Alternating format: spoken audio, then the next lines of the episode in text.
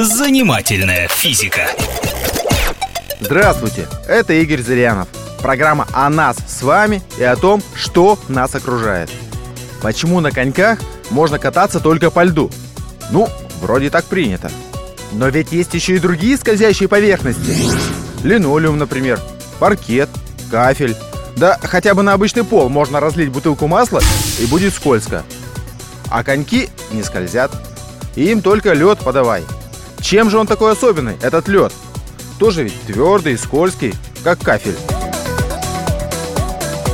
А дело в том, что лед таять умеет. Причем, чтобы он таял, его совсем не обязательно греть.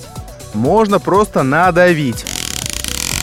Но надавить надо посильнее. И если мы хорошенечко надавим, лед начнет таять. Начнет таять, как миленький.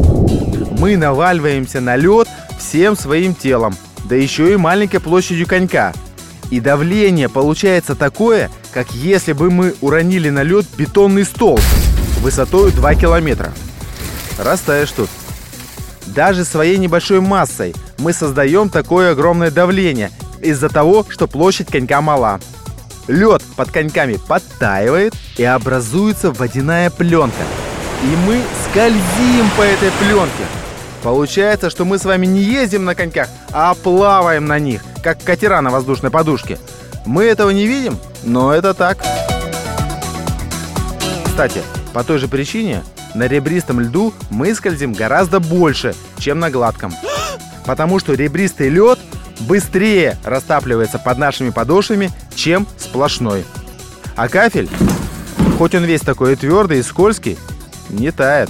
Как на него не дави. Поэтому на кафеле у нас в хоккей играть не принято. Занимательная физика.